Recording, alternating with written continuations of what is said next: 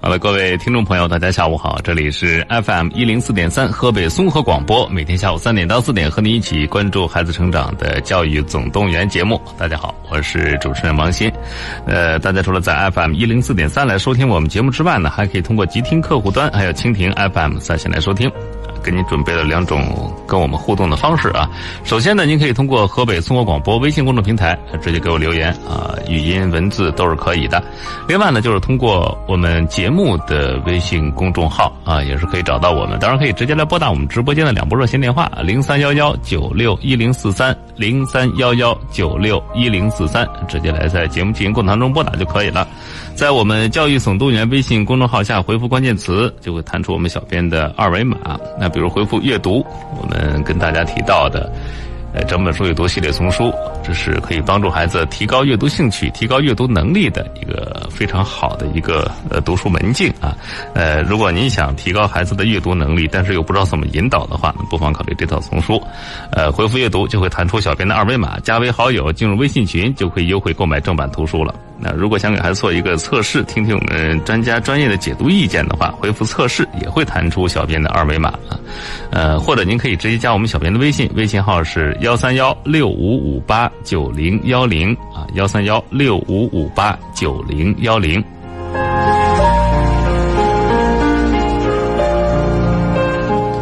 啊，今天来到节目当中呢，还是我们的老朋友，学业规划专家甄彩丽甄老师，欢迎甄老师。王鑫老师好，大家下午好。嗯，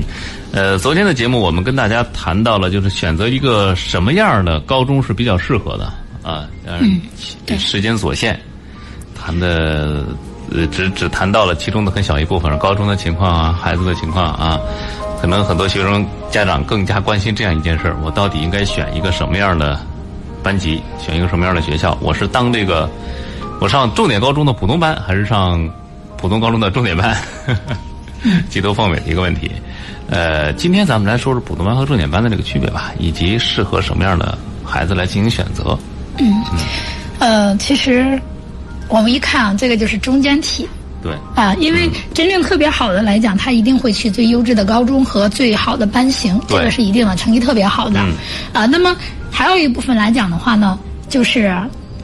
可能能上高中觉得就可以了。嗯，啊，那么这个来讲的话呢，因为我们上高中也是有一条线的嘛，不是所有学生你考得不好都可以上高中。对嗯那真的是有一个反转。所以就是涉及到考虑这一部分的来讲呢，往往是这些成绩中不溜的孩子们。嗯，啊其实我觉得也是大部分学生的一个情况。对对对，嗯因为呃，昨天我们有讲到啊，其实各个学校那个一统线的那都是拔尖儿的。嗯，啊，可以说那都是拔尖儿的孩子，但是，呃，不是所有的学校就是录的一统线以上都是特别拔尖儿的。嗯，那其实这个部分里边就涉及到了，哎，我到底是上这个学校里的，上一统线上这个学校去，还是我去那个学校当分配生去？嗯，其实就是考虑到这个问题了。对，呃，那实际上来讲，我们昨天讲了啊，大家要了解各个高中啊不同的面。嗯，啊，我们刚才就是我们昨天从六个方面来去给大家说了，是吧？对。那同样的，你了解了学校，你也要真正的去仔细的分析一下孩子自己自身的情况。嗯。那孩子到底是一个什么样的情况呢？你根据这个两个两者进行最高匹配的时候，啊，那其实孩子在这种学校里可能才能学得更好。对，啊、所以来讲的话，我们大家，嗯、就是其实把大家把这个矛盾吧，就集中在我到底是上重点高中去，还是上普通高中的好的班型里去？嗯，这个其实就是这样的一个矛盾体。那我们先说说重点高中的普通班吧。嗯，嗯，重点高中来讲的话，肯定是我们很多家长的目标。嗯，呃，但是是不是孩子的目标，我们打个问号。对，啊嗯，因为这个来讲的话，有的孩子呢，就是跟什么样的人学什么样的人，确实有这样子的。是，啊，所以来讲的话，他到重点高中里去呢，他可能，比如说，呃，享受这种氛围啊，嗯还有就是他喜欢这个学校的师资啊，他愿意跟高手过招啊，他愿意跟各位大神去交流学习不同层面的一些内容啊，嗯，等等都是有可能的。那这种孩子来讲的话，可能真的就会去选择重点高中，嗯，可能，所以这个来讲的话呢，就是我们大家去选择它。那除了这些之外呢，其实家长考虑更多的可能是教育资源的问题。对，教育资源怎么来分配的？嗯，啊，就比如我举一个例子吧，就每一年各个大学就是会到一些高中去做宣讲，嗯，那这个不是每一个学校都有机会的，都是我们省里边的一些重点高中才有这样的机会，就是大学才愿意去啊这样子的学校里去宣讲。嗯，那有些学校的生源可能根本就不是他们的这种呃生源是呃地，所以对于他们来讲，他们觉得我去这个学校，这个学校也没几个能考上我们学校的，所以我干脆不去嗯，对，啊。所以这个来讲的话呢，它就是教育资源的一个享受问题。那么再一个来讲的话呢，就是之所以能成为重点高中，那它一定是在教研团队方面嗯，啊是非常厉害的。对，嗯，所以这个来讲的话呢，就是呃，教研团队跟教学团队其实严格来讲是两部分。嗯，呃，为什么这么说呢？就是教研团队呢，它是哎，我们这个课程该怎么设置，怎么开展啊、以什么样的形式展示给同学们？那这个呢是教研团队，嗯，这个厉害的话呢，全校是可以复制的。对，就这个老师可能他没有那么厉害，但是呢，通过教研团队的呃一个就是呃演示啊，或者一个嗯学习啊，那么他可以就是非教研团队的教学老师，他可以把这个形式复制到他的课堂里去。嗯，所以呢，就是说教师资源呢，那么它也确实是会好一点。啊，这个是上重点学校的，呃，第二个部分，所以就是我们家长啊，可能更愿意。但是到底孩子适不适合，我们还是说你要真的要去对比孩子的性格特点。对，嗯，还有一点来讲的话，就是重点高中它在教学的这个知识层面上来讲，其实确实是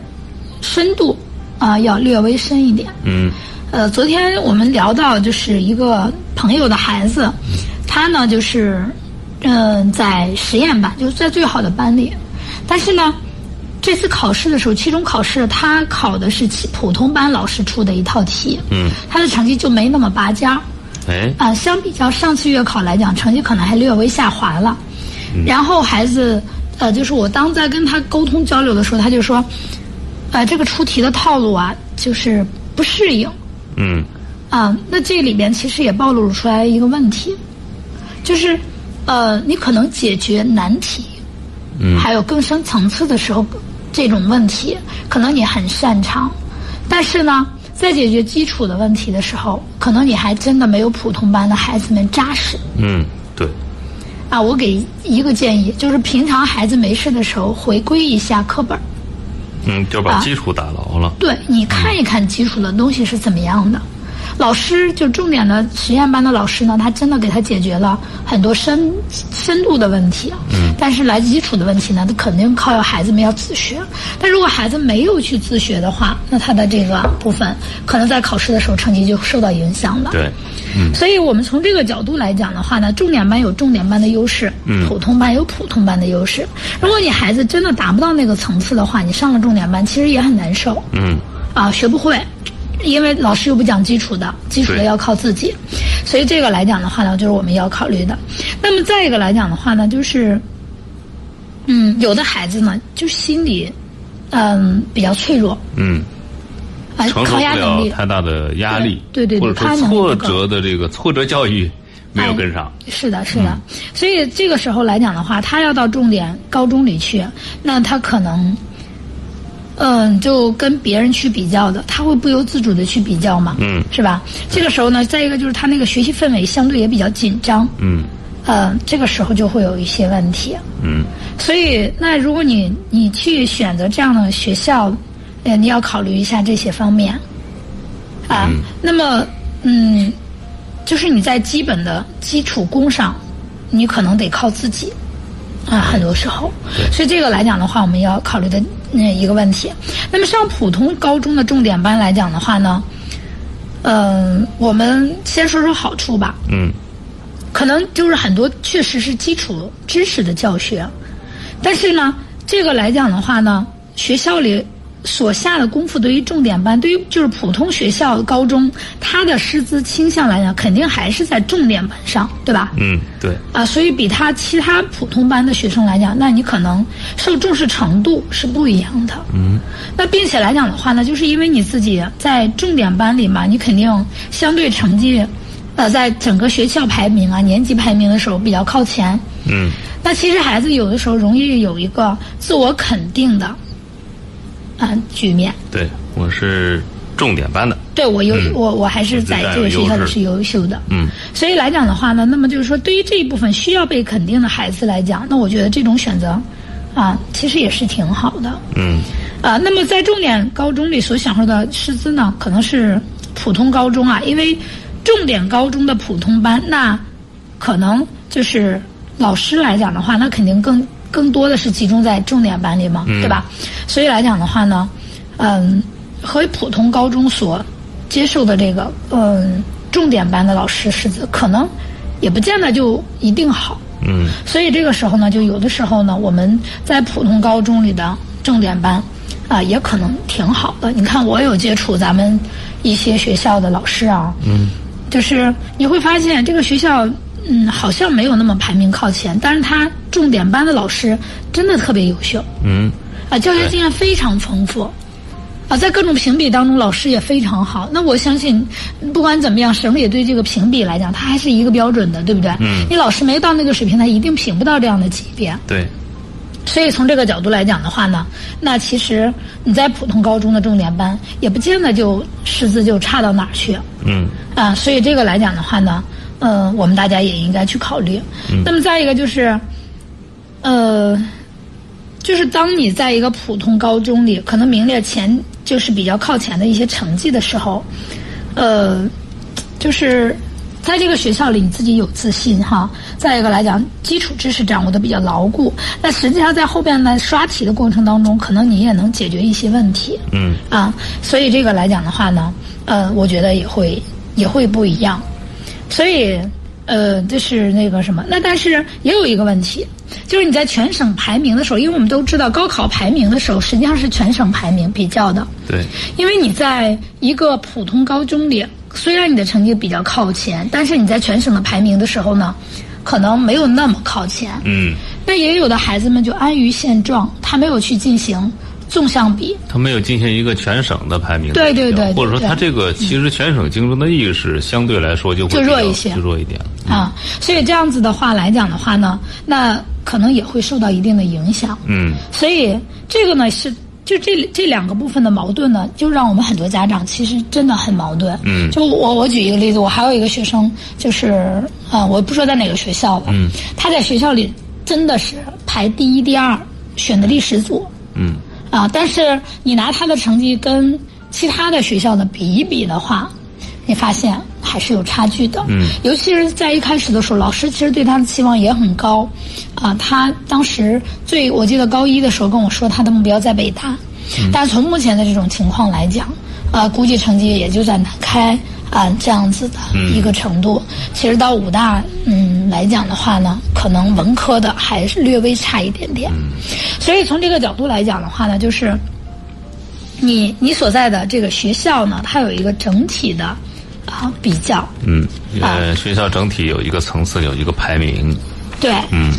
但 所是呢，以你在自己进行这个，可能你自己在这个学校里久了，我觉得哦，嗯我是这个学校数一数二的，那么我应该的目标就定在什么什北么样大的呀、清华嗯什么什么样的对。但其实，在全省的一个综合排名来看，未必能达到达不嗯到，啊。对，所以这个时候就可能就导致孩子对于自身的一些和顶级学府的这个差距，他判断的不是那么的准确。还有一个来讲的话，涉及到斗志的问题。嗯，就是当我们人人是什么？就是说高处不胜寒，我们有这句话是吧？嗯，就是你真的总在这个学校那什么的时候呢，可能你就是你自己身边没有对手的时候，你自己在激励的时候，自我激励的时候，可能有的时候真的做的就不会那么好。嗯，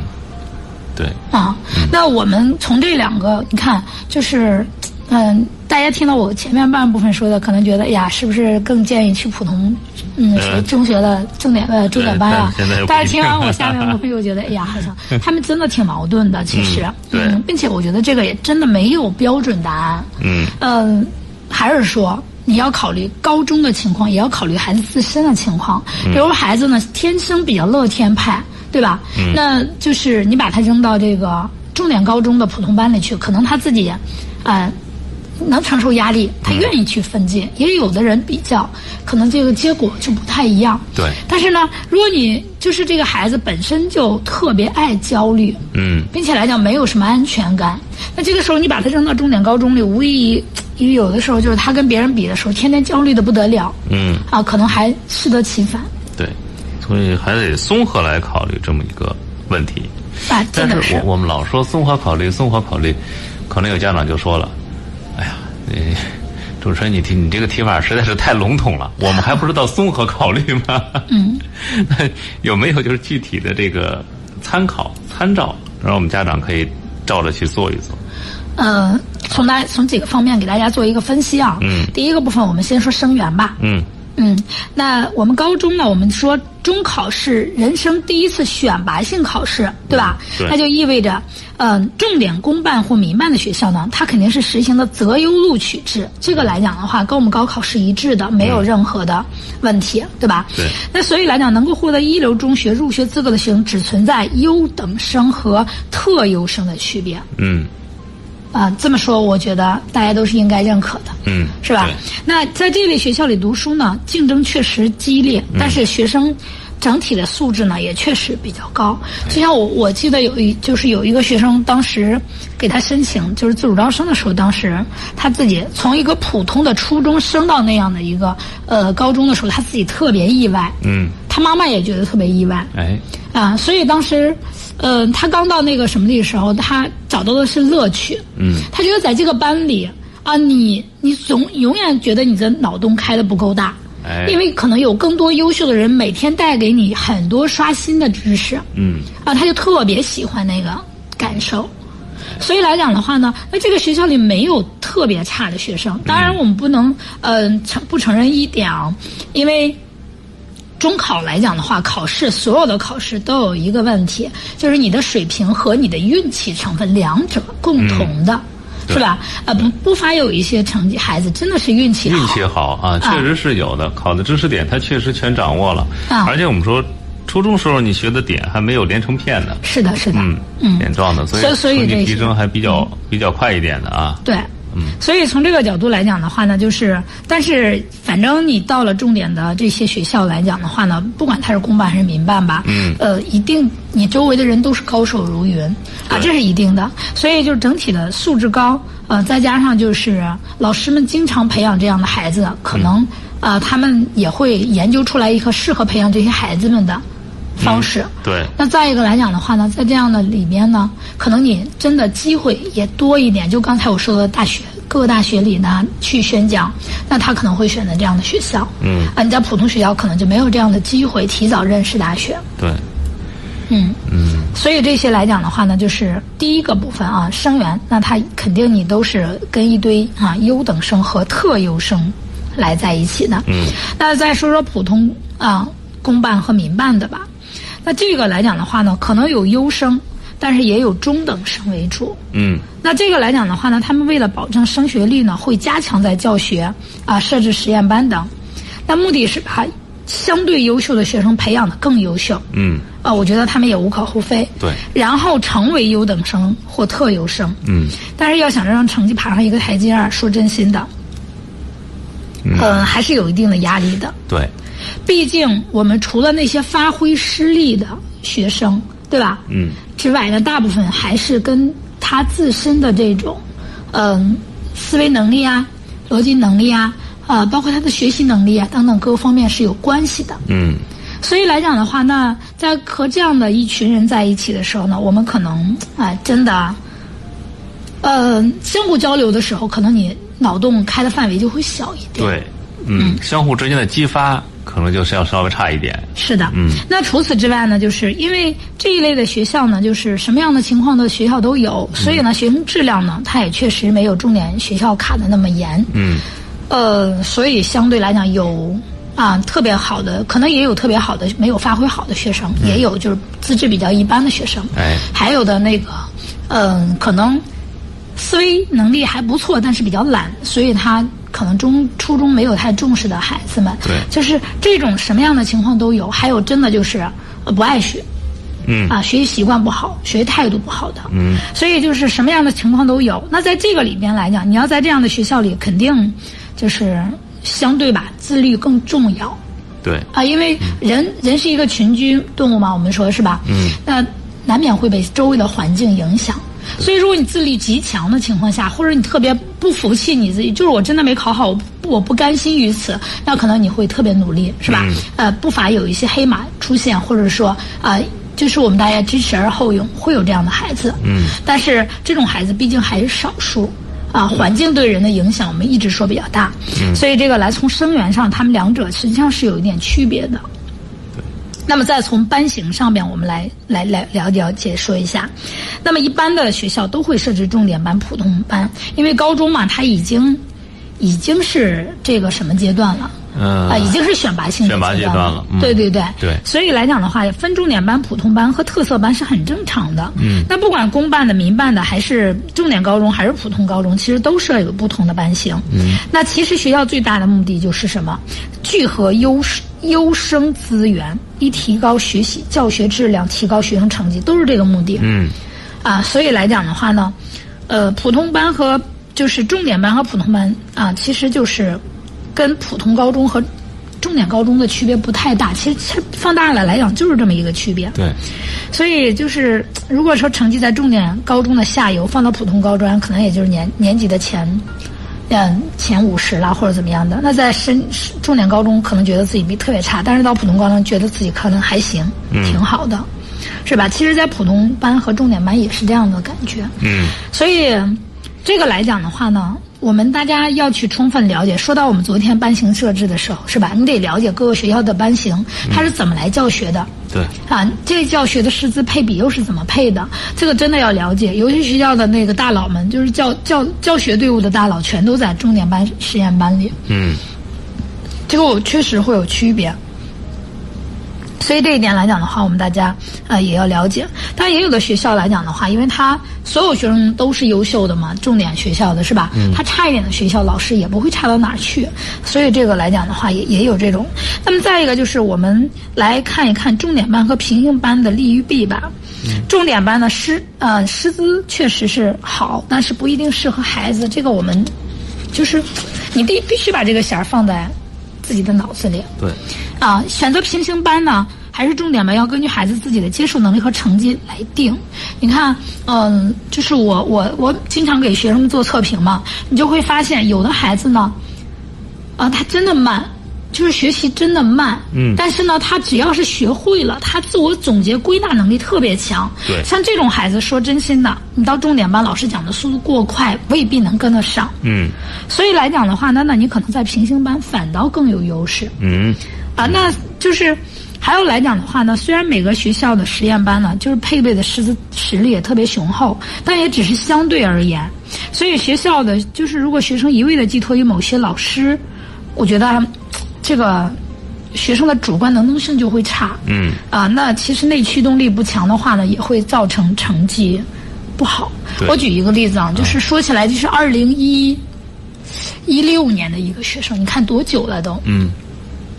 就这个孩子来讲，特别寄托于班主任，嗯他的班主任今天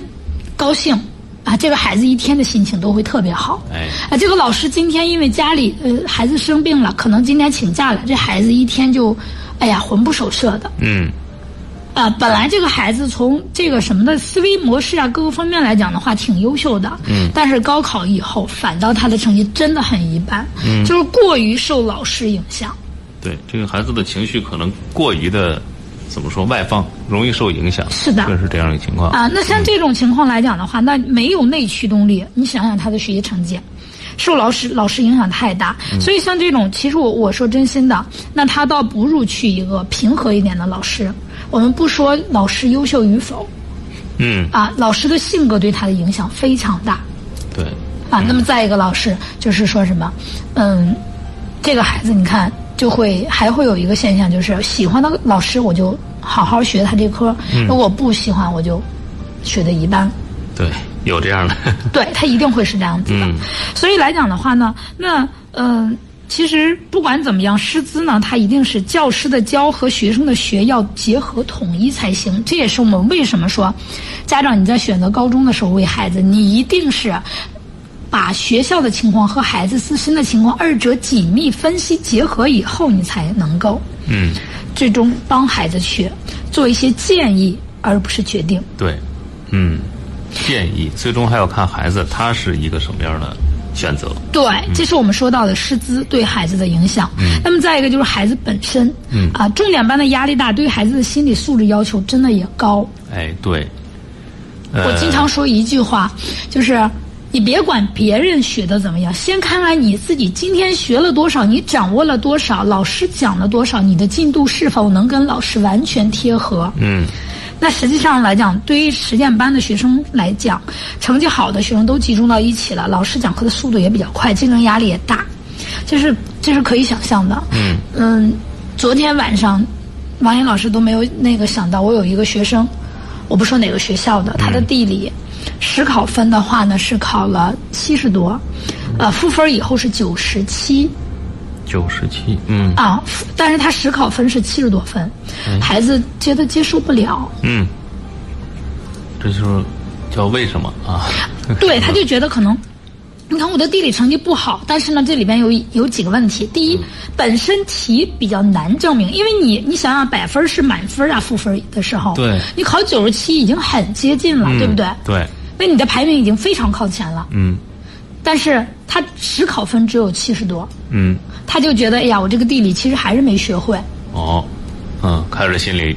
有有有啊，，对，昨天晚上跟我沟通的结果就是，这个地理我该怎么办？嗯他接受不了。其实，其实反观一下啊，就是我我当时因为他的成绩赋分儿，呃，有政治和地理嘛，我反观了一下他的政治，其实他政治一一直在稳定在赋完分九十三左右。嗯，那我们从这个角度来讲的话呢，他的政治是稳定，对，但是实际上来讲的话，他的政治就是。在稳定的时候，其实从赋分的角度，他还没有地理高呢，他是没有政治焦虑，他有地理焦虑。嗯你看，所以说，你看这个来讲的话，你你真的就要考虑清楚这些。啊所以你在这样的班里，你自己的压力能不能扛得住，嗯是吧？对自己能不能跟上老师的节奏？嗯那你有没有就是对这个有一个正确的判定和认认知？对，其实我们说，如果是你冷静的进行了分析，自己心理素质足够强大，对自己的这个学习节奏掌握的比较好的话，嗯，理论上不应该出现这样的问题。对，因为这个孩子来讲的话，你就是他复完分以后，文科啊六六六，其实已经挺高的挺了。高的了，嗯，对，我说他像他这种情况，因为我比较了解这个孩子，高三复读以不是就是说错了，复习以后，因为他现在不是在学新知识嘛，嗯，他能考到这个成绩，他复习以后呢，一定能考上北大，基本上，嗯，就没有跑，除了有特别大的意外，没有意外，他就就基本上就是这样的，嗯，但是他自己接受不了，因为对有些孩子来讲的话，他是学新知识的时候学的特别好，但是他后续的总结能力差，而这个孩子恰恰是那种，就是他学知识呢没有那么快，但是呢他自己呢就是整整理总结的时候，以后他成绩好。你看这个孩子每次的周测、月测的时候，其实成绩并没有那么好，但是每一次到期中、期末的时候，他的成绩都好。嗯，就是他像在在复读以复习以后呢，他的成绩会更好。哎所以到高三以后呢，其实他的成绩，我觉得按这样算起来，其实上清北是没有太大的区别，没有什么太大问题的。但他自己现在就接受不了自己，哎呀，我地理才这么点儿。我说真心的，那咱们有点说真的，如果赋分。呃，和他那个什么相当的情况下，如果这个题出的没有太大的难度啊，那他其实地理要这样的话，也也应该是考九十多分。嗯，那他只看到了政治赋分和赋赋分后和赋分前其实没有多大的区别，是因为大家都考得好，对，嗯，是吧？这个档次的问题，啊，对，但是你地理来讲的话呢，因为你这个低的分儿，你已经赋分到九十七了，嗯，那证明你在全省的在这种位次方面来讲，你已经比较靠前了，嗯，但是他接受不了，对，可能就在这个重点班里边儿，可能就觉得，哎呀，我这就是一个不进则退的一个过程啊，对，啊，别人比我考得好，他就那有我就挫垫败底感了嗯，是的挫败感很强啊是，但是实际上我跟他冷静分析完了以后，他自己想想也真的是这样的。假如说我说地理，他也平常就考九十五，复完复完分九十七，他可能也就觉得哦，我地理没有问题了，嗯，对，啊，所以这些来讲的话呢，就是，呃，挫败感，就是我们这个来讲的话，真的家长要认真的去考虑孩子自身的情况。嗯，如果连续多次没有考好的时候呢，有的孩子从自信就会自卑。你看，我每年都会遇到这种学生。哎，就原来的时候呢，他比如说，嗯，在从初中的时候吧，嗯，比如说啊，就我我前一段时间遇到一个新高一的学生，嗯，呃，他找我，呃，高中考的时候，当年五百八十八去的某个学校，嗯，成绩还不错呢，自己考进去的。然后呢，现在来讲的话，他就成天的上不下课去，听不进去。他觉得都是那么优秀的学生，他考考一千多名，他接受不了。哎，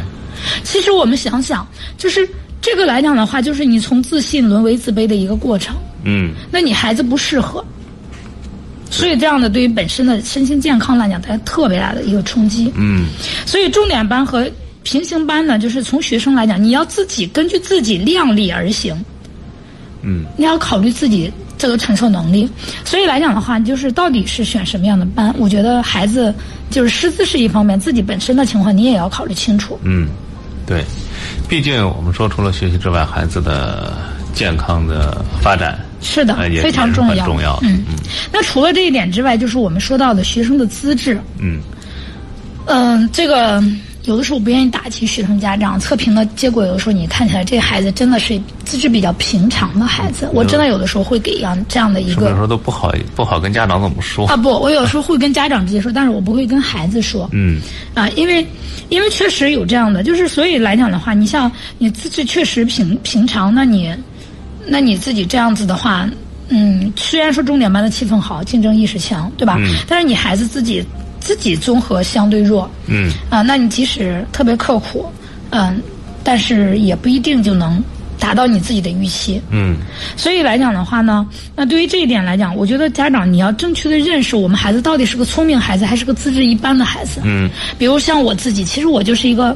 资质一般，但是特别努力的人嗯嗯，啊。那不是所有的人可能都能正确的认识自己。就是我，因为我自己我知道我很很是就是学那没有那么聪明，所以我特别努力。嗯，那就是我我觉得家长来讲的话，和孩子你要正确的认识这一点，你努力的结果也不一定差，对。是吧？嗯、现在很多情况是什么？家长就认为，哎，我们家孩子就是特别的聪明，啊，就是非常的优秀，啊，对可能就是什么呢？不认真，粗心。啊大家是这样啊认为大家可能就就这样认为。但是其实我们说，看你孩子是一个什么样的类型，啊，他不是说学习慢了就最终结果就一定会差，他很可能是到最后他总结能力比较强的话，也一样的一个好细工，他可能是慢慢慢工出细活儿了。对，所以这就啊有可要能求我们家长们首先要对自己的孩子有一个正确认识的正确的认识。认识非常重要嗯，啊。就是你看，有的家长说：“哎，我们初中成绩特别好，为什么到高中就不行了？”嗯你想啊，我们一直在强调一点，初中他学的是点呀，对知识相对知识点简单单一呀，嗯对不对？到高中以后，综合性更强了。所以我们说，孩子的资质到底怎么样？其实有的时候，我们家长你真的得客观的去面对。嗯，对，啊，嗯，孩子都是自己的好，虽然是这 么说，但是我们我们真的要要有那个要有一什个么清醒的认识啊。对嗯，啊，这是我们说到重点班给我们带来了可能不一样的感觉。首先是师资方面的问题啊，对当然孩子本身也是，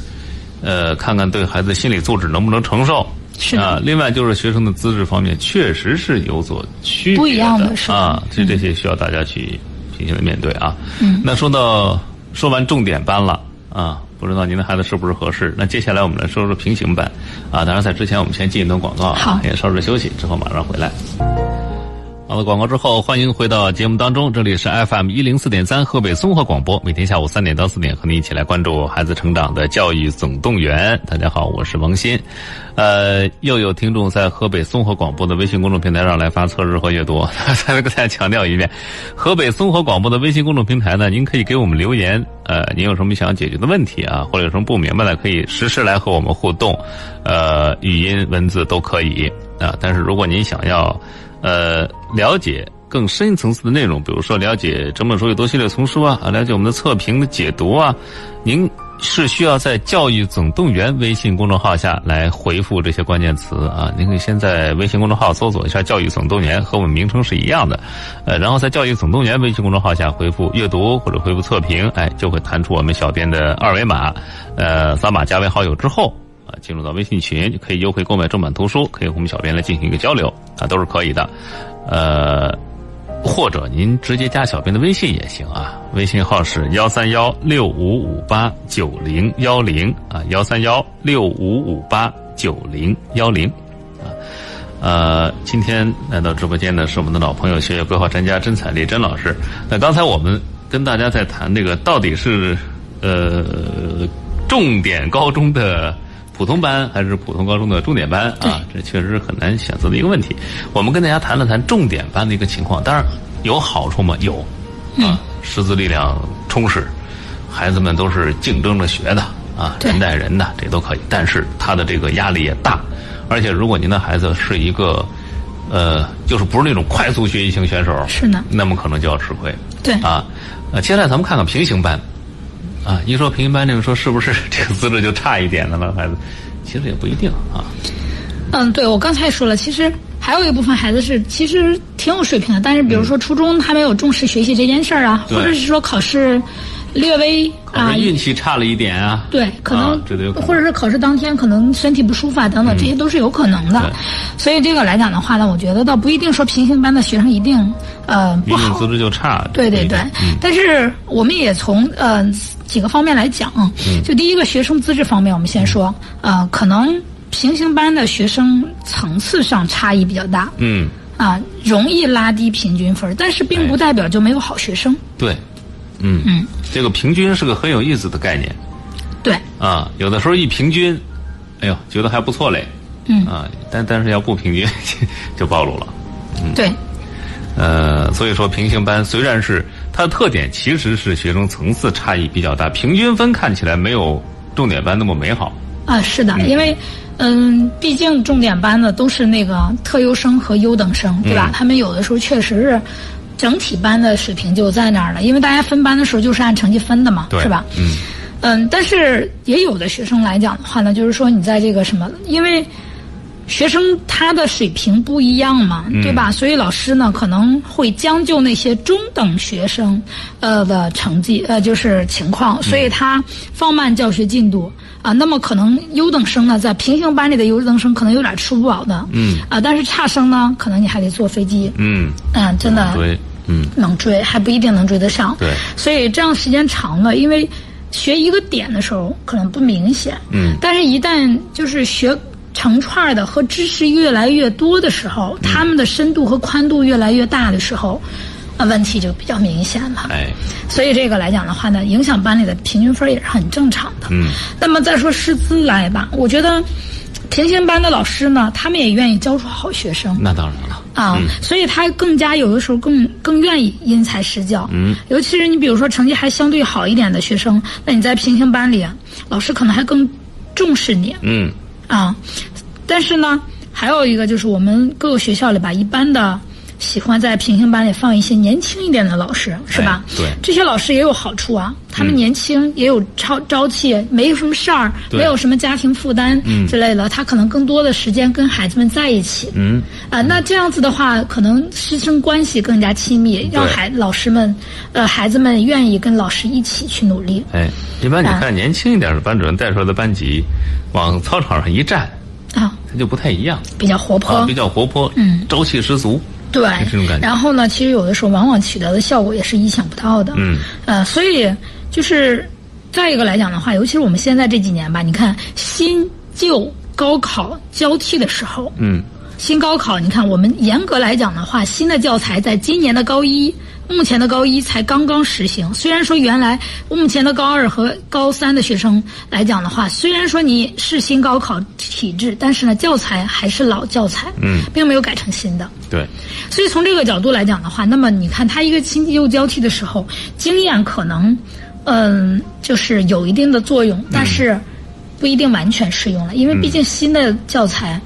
是吧？对所以来讲的话，这个呢，我觉得经验有的时候是那个什么的。再一个就是新的，就是有一些年轻的老师们，他愿意尝试尝试新的这种啊、呃教学方法和理念。哎，嗯，有的时候可能更符合我们现在孩子们的一些想法，他们更愿意走进他们。嗯，尤其是有的时候刚毕业的第一届学生老师啊，就是他们更愿意在自己第一次那个带孩子的时候，嗯，创造出点什么来，给对自己是吧？嗯啊，就是留下有一一些个永恒的一个纪念，啊，对，所以他对孩子也格外用心。对其实有很多时候是这样子的。嗯，所以所以有的时候呢，我们在平行班里这些方面也是非常好的。那么再一个来讲的话呢，就是我们说所谓的经验吧，它有的时候是因为一种思维定式。哎，啊，可能，嗯，真的有一些传统的方面，新老师是难培养的。但是同样来讲的话，他也想，他用他自己的经验也，就是对于学生培养来讲，可能也比较中规中矩。嗯，啊，要想培养孩子们的创新精神上边来讲，不一定能行。嗯，啊，当然也不是说所有老师都不行，但是也有很多老师人家是愿意创新，是吧？嗯，对，所以这个来讲的话呢，它就是一个啊见仁见智的问题吧。嗯所以平行班的老师呢，嗯、也更加平易近人。嗯，啊、也嗯，这个我觉得其实对孩子心内心不够强大的，还有或者愿意让老师重视的，嗯那我觉得是一件好事儿。对，啊，所以学生的水平普遍比实验班的呢弱一点。那为了保证毕业时候的考试质量呢，老师对学生的投入，我刚才说了，和班级付出的啊辛苦是不一样的。哎，也相对更大一点儿，尤对其是我们经常说，孩子竟然和老师之间是一个教学相长的这么一个过程，那么嗯孩子一定要敢于或者说勤于和自己的老师来进行沟通，啊，对反倒是这种平行班的老师，如果他愿意投入大量的精力也到自己的这个孩子身上，那么孩子们跟他之间的这个交流可能就更充分，确实哎是这样这子的这不是坏事儿啊，因为有的时候吧，还就是你看，就是重点班的师资，一般的来讲，年龄相对都偏大一些，有教学经验。哎，但是有的时候跟孩子之间的这种高沟通交流，有的孩子，嗯，不好意思找老师，嗯对或者是不愿意找老师，嗯都有可能。嗯所以这些来讲的话，我觉得还是还是有一些区别的。嗯，那么我们再说孩子本身吧，哎，心理素质，嗯，怎么说呢？平行班的学生呢，相对均衡普通，嗯，学习成绩相对也比较一般一些，哎，但是可能其他方面的能力比较突出，如果对比如说体育方面、才艺方面呀、嗯是吧？对，嗯，可能在这某一方面特别突出的时候，也容易被老师发现。嗯。所以在这些集体活动当中啊，他们有的时候更容易取得被认可的成绩。嗯所以来讲的话呢，那么可能哎就不太一样。呃，他们身边因为牛蛙呀、学神啊、学霸呀这些方面的，可能也没有那么多，因为平行班里的少嘛，嗯对吧？咱所以在这样的咱们都差不多啊对对对，集中学习的时候压力可能相对会小一点。嗯啊、那他的进步啊，嗯，就需要大家说真心啊，作为家长或者作为老师，你得用心去感受嗯，啊，因为，嗯、如果你没有注意的话，你每次跟他比成绩，嗯，而没有说，比方说我们从某个题型上，哎，他那次错了，这次对了，嗯这就是进步。对，但是我们有的时候可能没有那么那么那么深刻的感受，嗯所以来讲的话，有些时候孩子们呀、就反倒容易，嗯、被大家忽略。对，这个啊我觉得。怎么但是嗯说呢？对于家长来说，分数实在是一个过于强大的一个存在， 太显眼儿了。啊，嗯，但是呢，因为有些孩子来讲的话，他周围都是这样子的，所以对他自己的心理素质来讲，训练、锻炼来讲，可能也是好的。那可能好一点儿，起码啊他接受到的各种的信息是比较全面的。嗯他不是被不是被呵护着成长，也不是被逼着成长，而是各种的阳光雨露啊，咱们用这么一个词儿吧，他都能接触 到。有成功的喜悦，也有受到挫折之后的心理调整。可能孩子对他自个儿的这个心理素质相对就会稳定很多。是这样子嗯的。对所以来讲的话呢，就是普通班的孩子们吧，就是嗯相对而言吧，我觉得还没有那么敏感嗯啊，还对比较平和。嗯，嗯，这这样子的话，你看这么看起来，其实，在平行班也不见得就不是一件好事儿。嗯，那所以回到我们的主题上来讲，重点高中和普通高中之间的差距啊，可能会优势互补嗯，啊。所以我们家长可能在选择的时候，还是结合好我们昨天说的那些方面，嗯，根据孩子自身的情况，哎，呃，去选择自己符合的。啊嗯嗯，再一个来讲的话，就是我们中国有一句老俗话，嗯，叫什么？师傅领进门，修行在个人。哎其实老师该讲的，不不，不管是在重点班还是普通班啊，嗯老师一定该讲的都会讲到，对，只是大家讲的方式可能有所不同。嗯，啊，深浅程度可能不同。那我就说，老师如果把所有基础的都讲到了，孩子是一个勤奋的孩子，多刷多练，嗯，那其实没有问题，嗯，你也可以考上哎，很好对，的学校，是，嗯，嗯，你也不见得成绩就低了。哎，在每一年的辅导过程当中，其实都不乏有黑马蹦出，嗯，为什么？其实还是，就是我们说，嗯，还有一个那个什么说，千里马不常有，伯乐也不常有啊，嗯，对呀、对吧？嗯，啊，就是你是不是千里马？那其实得有伯乐发现你。嗯，那如果你在平行班里，老师把你当千里马培养，嗯，那可能你最终就是跑赢的那那个千里对马，。可能你也是奔着千里马的方向去努力的啊。哎对，对但是如果就是你在重点班里，是吧？那可能你比较普通的时候，老师也不会把你当千里马，嗯那你就没有伯乐，嗯，这个时候你也成不了千里马。是，嗯所以来讲的话，我们说在每一年的这种学习考试当中啊，嗯、都会有黑马出现。嗯啊，那到底能不能成为黑马？嗯其实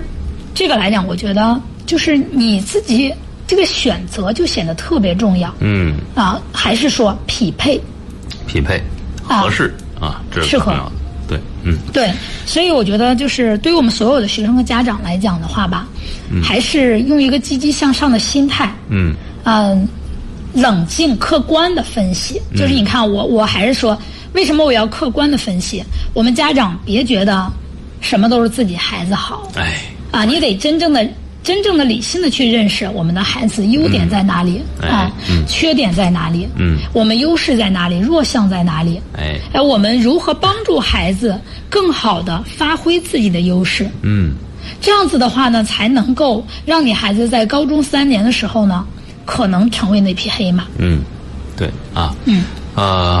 还有点时间，我们来回答一位听众朋友的问题啊。好这两天小杨他想问说，这两天经常听到咱们说这个学业水平测试啊，他在想问说这个测试什么时候来做？另外就是给孩子制定学业规划的话，从什么时候开始下手比较合适？是问一个时间节点的问题。哦，学业规划这件事情，其实我们有 K 十二的那个什么，因为我们说过一个问题，小学一二年级是一个阶段，三四年级是一个阶段，五六年级是一个阶段。哎啊，每一个阶段它都有不同的特点。如果你家长能够清晰的了解每个阶段孩子该怎么培养，那么我觉得可能小学大家觉得不太必要。对啊，那到初一的时候，就像昨天我想到那个孩子家长的问题，就是说他可能年级前三初一，但是我想呀、初一的孩子才刚刚开学，两个月左右的时间，啊，其实还看不出来什么太多、啊。那如果这个学期期末或者下个学期那个什么的时候，可能能看出来更多。但是测评这件事情来讲的话呢，就是。呃，你现在也可以做。那做完这个测评以后，你你清晰客观的来认识你孩子，嗯，他的一个情况，比如我们刚才说到孩子本身的资质水平，嗯啊，他的思维模式，他的学习特点。那你越早改变，你越早矫正的话呢，他越容易矫正。哎，你矫正的越晚，它有很多东西形成定性的时候，你再想着去呃完成，那我觉得这个就有难度了。嗯所以来讲的话呢，就是有的时候甚至高中很多阶段的家长呢，就是一接触这个啊，我们来不及了，就有特别后悔、嗯对，啊。所以来讲的话呢，我觉得，呃，测评这个事儿吧，就是最起码吧，小学四年级你就可以开始了。因为一二年级，我为什么不太建议大家去做呢？因为孩子那个时候啊，呃，更多的是学习习惯养成的阶段，嗯，他还没有形成一个养成。那到三年级的时候，其实孩子才开始真正的接触新知识。为什么这么说？一二年级我们说都在吃幼儿园那点老本儿，哎，对，嗯学习差距还不太大，嗯所以这也是我们你看成绩，就是王岩老师说，呃，就是孩子考了个九十八是吧？我我可以这么说，他们班九十以上的估计能占到哎嗯不百少分之八十，对嗯啊，所以孩子可能有一两分的差距，但是不会差距太大。我们经常问完就是考双百的有 多少？ 嗯是的，是的，因为这个时候确实是一是拉不开差距，嗯再有一个都差不多。因为你想啊，你在上小学六年级之前啊，嗯六年前可能很多你们你们家长这东西已经或者幼儿园已经教了三四年了对这些知识的，嗯所以大家不会有太大的差距。嗯那到三年级的时候开始学新东西的时候，因为你那个时候你不可能再是以前学过的，很少了。嗯，这个时候孩子学新的东西的时候，你才能知道他学新接受新东西的这种啊能力快不快，对，啊他的学习习惯有没有很好的养成，嗯，这些个方面来讲，你才能过了这个节点，到三年级以后，才慢慢慢慢会显露出对来。。那显露出来以后，你到四年级真要去测的时候，四年级孩子们呀、嗯、他对于什么都熟悉了，嗯，也了解了，摸清老师的脾气了，对同班同学也那个什么了，新的环境也那个什么了，也长大了，有点自己的独立性了，嗯，要开始学会反抗了，哎啊，这个时候开始调皮了，所以我们说四年级实际上是我们小学阶段啊，大家开始产生分支的一个年级，嗯，对，啊嗯，这个时候慢慢慢慢会拉开，拉开梯度你就看到了，对，啊，那么到五六年级的时候更是了。对，啊，随着他学的知识的积累，就是他不会的东西，可能积越积越多，越积越多，或者不扎实的东西越积越多，嗯啊，那你就可能会拉开的层次越来越明显。对。所以我们觉得这位家长，你先，呃，先把孩嗯看子孩学习子当中几个节点先对，了解先清楚，了解清楚啊了啊然后看情况，再给他学业测试什么时候介入，什么时候来给他制定一个学业规划啊。对对对这个可以的，嗯。啊，那当然了，如果是还觉得自个儿拿不稳啊，可以跟我们的小编来取得联系啊，在这嗯儿直接可以加我们小编的微信幺三幺六五五八九零幺零啊，幺三幺六五五八九零幺零。好嘞，那今天节目我们就先跟大家聊这么多啊，好，明天同一时间我们再会，拜拜。